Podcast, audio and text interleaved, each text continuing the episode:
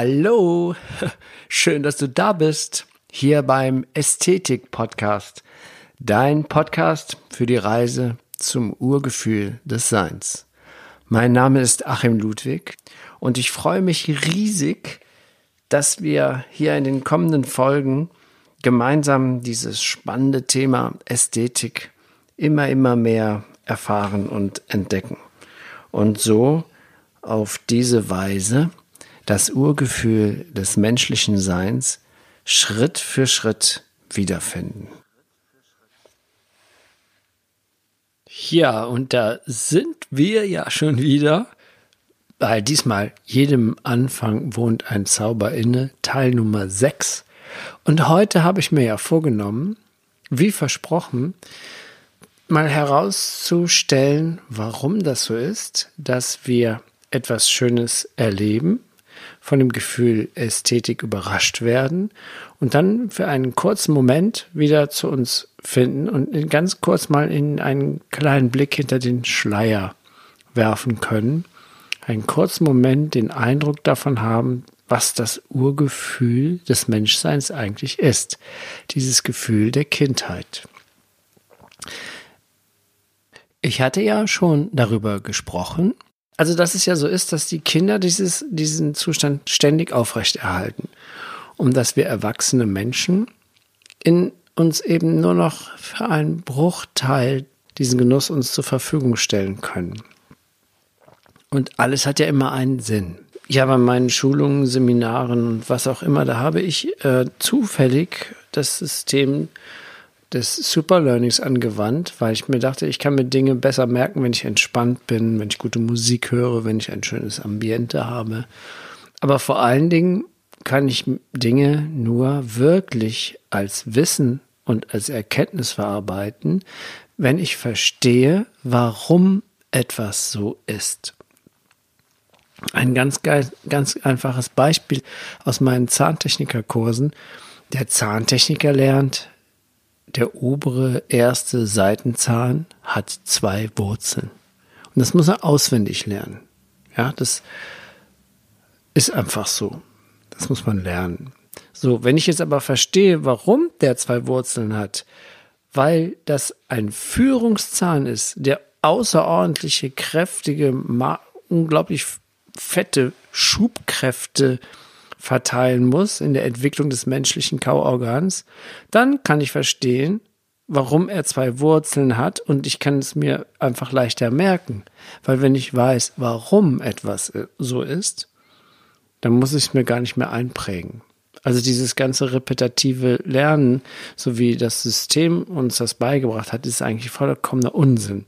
Denn wenn ich nicht verstehe, warum etwas ist, werde ich es mir auch nicht merken können. Das heißt, ich habe es nach meinem Staatsexamen, ein paar Jahre später, nach meiner Ausbildung, nach dem Abitur, irgendwann wieder vergessen, weil es ähm, keinen Sinn für mich ergibt. Das, ja. Das ist nur so eine kleine Anleitung. Was, deswegen ist mir immer so sehr wichtig, dass wir verstehen, warum etwas so ist. Und wenn ich sage, wir haben doch mal die Erfahrung gemacht, als Kind dieses Urgefühl des Glücklichseins zu haben, des Urvertrauens, und wir haben es verloren, dann ist es eine Sache, die man feststellen kann. Aber viel wichtiger ist es doch, was steckt für einen Sinn und Zweck dahinter? Warum haben wir das verloren? So, und das war der kleine Einstieg jetzt für diese Folge. Und gehen wir nochmal wieder zurück, wo wir das Gefühl, das ästhetische Gefühl erfahren. Und das erfahren wir eigentlich immer nur dann, wenn wir mit etwas Natürlichem, wenn wir etwas Natürliches erfahren. Es sei denn in der Kunst, in der Musik, da gibt es die Möglichkeit natürlich auch. Aber am aller einfachsten, und ich glaube nicht, dass die Kinder ins Museum rennen, sich die Kunstwerke von Picasso anschauen. Nein, als Kind erfahren wir doch dieses Gefühl in der Natur als allererstes. Und deswegen ist die Natur für mich ein Maßstab zum Erfahren, zum Erkennen und zum Verstehen des Ästhetischen. Die bewusste Wahrnehmung der Natur nämlich ist der Ursprung jeglichen ästhetischen Erlebnisses. Die Natur ist für alles, was mit wahrer Schönheit zu tun hat, unsere elementare Lehrerin. Und wenn ich von wahrer Schönheit spreche, dann ist es die Schönheit, die uns in unser Urgefühl transportieren kann. Also in das Urvertrauen, in das Wohlgefühl, über, über das ich jetzt ja schon x-mal mit, mit, mit mir alleine und mit dir und mit meinen Interviewpartnern geredet habe. Leonardo da Vinci verwies in allen seinen Schriften auf die Natur im Sinne seiner ursprünglichen Erkenntnisquelle. Eine Ästhetik der Natur aber gibt es im eigentlichen Sinne ja gar nicht. Die Natur wirkt auf den Betrachter oder die Betrachterin und erst die mentale Erfahrung dieser Wirkung ermöglicht das Benennen eines ästhetischen Erlebnisses und führt so zum Begriff Ästhetik. Du merkst jetzt schon, dass ich jetzt schon wieder daraus da wieder hinausgehe auf dem, aus das Gefühl, sondern wir kommen in das Benennen rein. Das ist wirklich ein tragischer Vorgang, das, das Etikettieren und das Benennen, dass unser Verstand will alles etikettieren und benennen. Warum das so ist, das ist jetzt Sinn und Zweck dieser Folge, das zu verstehen. Aber ist, am Anfang nochmal ist doch so, die Tragik in diesem Vorgang, dass, er, dass ich sofort alles benennen und etikettieren möchte, liegt darin, dass wir durch das begriffliche Benennen dieser einzigartigen Erfahrung des Erlebens des Schönen, also dieses diesen Moment abrupt zerstören und wir uns somit um einige unglaublich tolle Momente des Wohlgefühlens, des Wohlfühlens selbst berauben. Warum? Um diesen Vorgang noch ein bisschen besser zu verstehen, empfehle ich dir jetzt noch mal ganz kurz diesen Selbstversuch, den ich jetzt hier präsentiere. Ich lese das jetzt mal aus meinem Büchlein vor, das noch nicht veröffentlicht ist, aber vielleicht in der zweiten Jahreshälfte kommt das Mini-Büchlein, das kleine Büchlein der Ästhetik. Und da steht es so, nimm dir etwas Zeit, fahre hinaus in ein schönes, natürliches Gebiet, parke dein Auto und gehe los in den Wald oder die Wiese auf den Berg, an den See oder wie auch immer. Versuche den gewohnten mentalen Lärm abzuschalten und dich als einen Teil des Ganzen zu sehen, um dich in dieses natürliche Umfeld zu integrieren. Ein circa 20-minütiger Spaziergang, bei dem du dich voll und ganz auf bewusstes Atmen konzentrierst, ist hierzu sehr hilfreich. Halte Ausschau nach etwas Schönem, Natürlichen, Ästhetischen, und dann begegne ihm bewusst mit voller Aufmerksamkeit und siehe, was geschieht. In aller Regel passiert Folgendes. Du fühlst dich in der natürlichen Umgebung sofort wohl und schlenderst gedankenlos, etwas berauscht vom Duft der Freiheit, harzigem Holz und modrigem, aber würzigen Waldgeruch die Wege entlang. Die erholsame Stille wird aus der Ferne leicht mit der kleinen Sinfonie eines verliebten Amselpärchens kommentiert. Und bei genauem Hinhören ist der ganze Himmel voller gefiederter Musikanten. Ein vollkommener Hörgenuss, den ein sanft plätschernder Bach seiner akustischen Vollkommenheit zuführt. Deine Augen wandern durch den Wald, während du gehst, und da passiert es. Etwas von bemerkenswerter Schönheit tritt in dein Sichtfeld überraschend und unmittelbar. Die ursprüngliche Ästhetik eines jahrhundertelang gewachsenen Wesens. In Form eines krustigen, moosigen, knorrigen, urig schönen Baumstammes erfüllt deine Netzhaut. Du schaust instinktiv am Stamm entlang nach oben und erblickst in fast 100 Metern Höhe die Sonne durch tausende raschelnder hellglühender Blätter hindurch scheinen dahinter einen taubenblauen Himmel, eine Krone der Schöpfung. Du bist ergriffen in einem unbeschreiblichen Glücksmoment, voller göttlicher Harmonie mit dir, dem kleinen Bach, allen Vögeln des Waldes, des Weges, des Daseins, der Gerüche, aller Schönheit der Erde und des Seins, und du denkst, ein Baum. Ende. Vorbei. Aus und vorbei. Alles ist sofort wieder genauso wie vorher. Schade. Sehr schade. Sehr, sehr, sehr schade sogar. Die Gedanken sind gleich wieder da, durch das Benennen. Und weil Gedanken nie gerne alleine bleiben wollen, folgt unmittelbar der nächste Gedanke. Und der gilt deinem Auto. Ob es auch richtig abgeschlossen ist und hoffentlich nicht in der Sonne steht, wenn du von deinem Spaziergang zurückkommst, dass du doch dringend mal wieder eine Inspektion machen solltest und was es heute Abend wohl zu Abendessen gibt. Wie der Matsch jemals wieder von den Schuhen runterkommt und wann verflixt nochmal ist eigentlich wieder TÜV fällig. Wo sind eigentlich die Winterreifen? In der Werkstatt? Ah, oh, nee, im Keller. Hm. Schön hier. Sollte ich Eva mal zeigen. Und Jürgen. Uh, scheiße, Jürgen. Hat er nicht Geburtstag? Ob's gestern schon gehabt. Ah, ja, ja, ja, ja, ich muss mal ins Handy gucken. Oh, Anruf in Abwesenheit. Ach du liebe Zeit.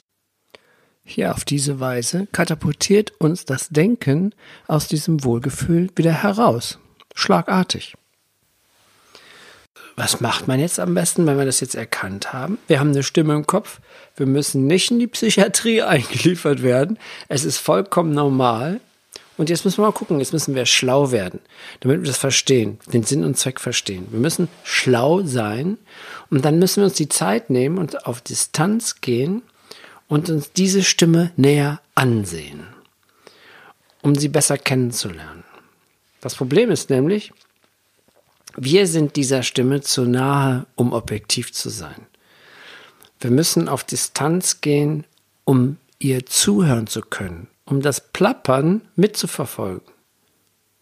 Stell dir mal vor, während dem Autofahren, du fährst jetzt aus dem Wald vom Parkplatz wieder zurück nach Hause und dann denkst du, ah, ich irgendeinen Geburtstag vergessen, soll ich den anrufen oder nicht? Uh, je, unglaublich, ich hab's vergessen. Das wird total, äh, keine Ahnung, vielleicht spricht er, ach, scheiße, ich kenne ihn schon so lange und jetzt ist ein schlechtes Gewissen und ich weiß ja auch nicht, vielleicht sollte ich ihn anrufen. Naja, oder egal, aber beachte mal, diese Stimme, diese Stimme übernimmt beide Seiten der Konversation.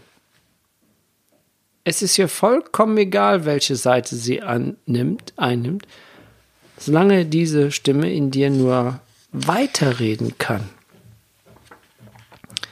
Wenn du müde bist, um zu schlafen versuchst, ist es die Stimme in deinem Kopf, die sagt, was tue ich da? Ich kann doch jetzt nicht schlafen gehen. Ich habe vergessen, Jürgen anzurufen. Der hat Geburtstag gehabt.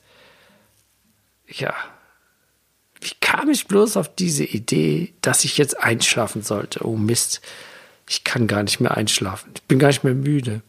Aber ich habe doch morgen einen wichtigen Tag und muss früh raus. Kein Wunder, dass du keinen Schlaf findest dann, weißt du, weil du irgendeiner Stimme in dir die ganze Zeit mit dir erlaubst, mit dir zu reden, auch wenn das, was sie sagt, beruhigend, nett ist. Selbst dann stört diese Stimme bei allem, was du tust. Sie ist immer dabei. Und wenn du morgens wach wirst, das ist das allererste, was mal wieder anfängt, die Plapperstimme. So.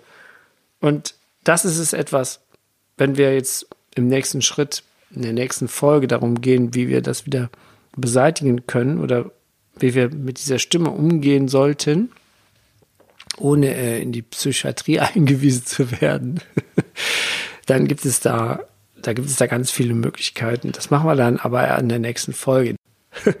aber da sind wir jetzt noch nicht. Wir müssen jetzt noch mal gerade gucken, warum das so ist, warum diese, warum wir diese Labertante im Kopf haben. Und dabei, wenn wir jetzt das mal ganz sorgfältig untersuchen, dann stellen wir fest, dass diese Plappertante äh, das, was sie uns schildert oder was sie uns erzählen will über einen Baum, ähm, diese Schilderung sorgt dafür, dass wir die Welt, die uns, dass wir uns in der Welt wohler fühlen, in der Welt, die uns umgibt. Wie ein Beifahrer im Auto gibt uns diese Stimme das Gefühl, die Dinge besser unter Kontrolle zu haben. Wir meinen dann, wir stünden zu den Dingen in einer gewissen Beziehung. Und jetzt kommt es, der Baum, von dem wir überrascht wurden, von dem Anblick. Dieser Baum ist ja nicht mehr bloß irgendein Baum dieser Welt, der nichts mit mir zu tun hat. Es ist ein Baum, den ich gesehen, den ich beim Namen genannt und bewertet habe, also etikettiert habe. Und indem ich im Geiste diesen Baum etikettiere, also einen, dem Namen gebe, habe ich diese direkte anfängliche Erfahrung des Ästhetischen in den Bereich meiner Gedanken verlagert. Und dort wird sie in weitere Gedanken eingebaut, zum Beispiel in, in, in denen, die unser Wertesystem und, und unseren Erfahrungsschatz bilden.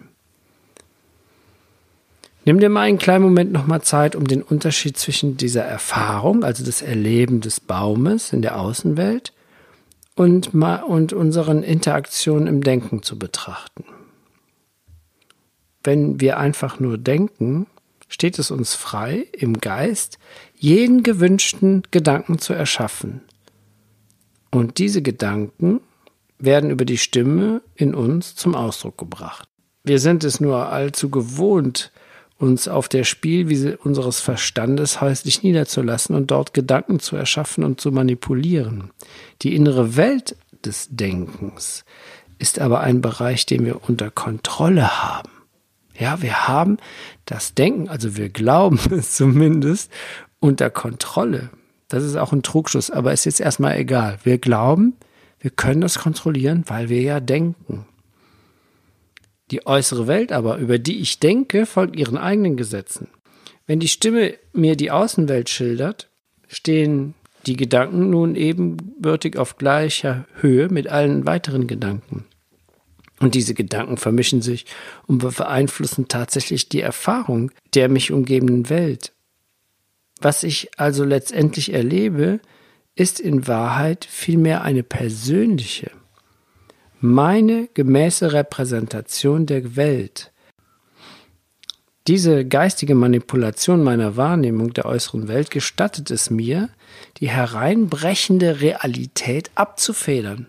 Ich nehme zum Beispiel im Moment unzählige Dinge wahr, aber dadurch, dass ich sie benenne, habe ich das Gefühl, ich habe sie unter Kontrolle.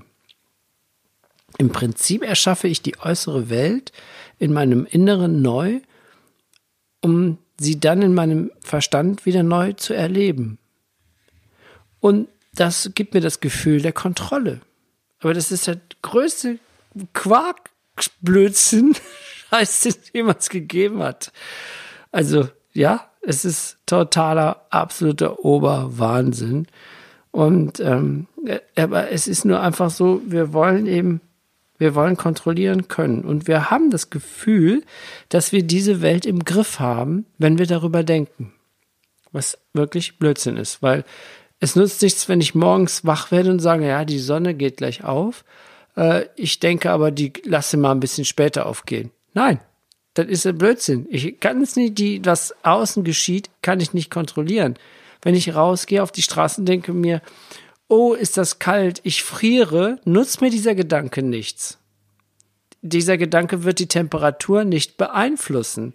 Ich muss anders denken, dass ich sage, aha, es ist kalt, also ziehe ich mir etwas Warmes an. Also alle meine Vorstellungen über die Dinge, wie sie draußen sind, meine Etiketten und das alles, was mich eigentlich aus dem Wohlgefühl herausbringt, all dies trägt dazu bei, den Anschein von Kontrolle zu erwecken. Die Realität der meisten Menschen ist so und sie mildern es durch das Denken ab. Und du wirst feststellen, dass dir dein Verstand die ganze Zeit, die ganze Zeit, die ganze Zeit immer weiter mit dir redet, weil du ihn mit dieser Aufgabe betraut hast. Du benutzt diesen, deinen Verstand als Schutzmechanismus, als eine Art Abwehr. Letztendlich sorgt er dafür, dass du dich sicherer fühlst. Solange du das willst, bist du gezwungen, dich fortwährend deines Verstandes zu bedienen, um das Leben eigentlich im Grunde genommen weg von dir auf Distanz zu halten, anstatt das Leben zu leben. Diese Welt entfaltet sich und hat wirklich mit dir und deinen Gedanken zu tun. Aber sie hat eigentlich mit dir und deinen Gedanken nichts zu tun, denn sie gab es ja schon viel vorher. Und sie wird es noch lange geben, wenn wir schon gegangen sind. Was wir also als unseren Versuch verstehen, die Welt zusammenzuhalten, ist eigentlich nur der Versuch, uns selbst zusammenzuhalten. Das ist der Sinn und Zweck, dass in dem Moment, wo wir das Ästhetische erfahren, katapultiert uns das Schöne, das Erleben des Schönen in das Gefühl des Wohlseins. Und unser Verstand sagt, hey, alt, Moment, stopp, geht nicht. Da haben wir keine Kontrolle darüber. das ist krass, oder? Aber es ist so. Da braucht man auch keine Wissenschaftler für. Das ist einfach auch eine Frage der, der, der, ähm, ja, der Selbsterfahrung. Überleg mal darüber, denk mal darüber nach, was ich jetzt gerade erzählt habe. Geh raus, schau dir was Schönes an, erfahre mal, wie dein Verstand dir aus dem Schönen ein Etikett macht, um dass du dann das Gefühl hast, ich kann es kontrollieren. Aber wir können nichts kontrollieren. Aber wenn wir diese innere Stimme richtig benutzen, wie das geht, erzähle ich in den nächsten weiteren Folgen. Aber wenn wir diese, wenn wir diese Stimme dazu nehmen, es zu einer fantastischen, diese Stimme ist als Anlass zu nehmen, zu einer fantastischen inneren Reise in uns selbst. Wenn wir sie richtig benutzen, dann kann diese, diese Stimme, die bisher in der Regel eine Quelle von Sorge, Verstörtheit und allgemeiner Hose war, zu einer Startrampe zum Erwachen werden. Lerne den kennen, der diese Stimme vernimmt, und du wirst eines der größten Geheimnisse der Schöpfung kennenlernen. Ja, also soweit erstmal. Wenn du dich damit ein bisschen weiter oder intensiver auseinandersetzen möchtest, ähm, das Buch, das ich schon mal benannt habe, von Michael A. Singer, Die Seele will frei sein, eine Reise zu sich selbst, da wird das sehr, sehr schön beschrieben. Also das ist äh, eine ganz tolle Erkenntnis für mich. So, ich hoffe, diese Folge war nicht zu staubig. Es ist natürlich immer schwierig für den Verstand, wenn man über den Verstand redet, weil der hat da keinen Bock drauf. Na, der Verstand will sagen, aber hört dir das Geplapper nicht an von dem Typen. Ich bin wichtig. Deine innere Stimme, dein Mitbewohner, ja. da kriegt die, ähm, ja, dann kriegt diese Sache mit dem Bewohnerfrei-Podcast von, von Tobias Beck eine ganz andere Dimension. also, ich freue mich, dass du mal wieder hier zugehört hast, wenn es bei dieser Folge vielleicht auch ein bisschen anstrengend war. Das nächste Mal wird es ein bisschen lockerer. Bei jedem Anfang liegt ein Zauber inne Teil 7. Da ist nämlich die Osterfolge und da freue ich mich auch schon darauf. Wir gehen mal mehr in die symbolische Bedeutung des Osterfestes, das auch ganz viel mit unserem Thema hier zu tun hat. Also, wenn es dir gefallen hat, give five Stars, Points, Hands, Claps. Ich weiß nicht, wie es geht, aber du, du, hast es bestimmt rausgefunden. Und ähm, ich freue mich über dein Feedback und hau rein und mach's gut und das nächste Mal zum Ostern-Special begrüße ich dich dann nächste Woche wieder. Bye bye, einen guten Tag, eine schöne Woche und alles Liebe, dein Achim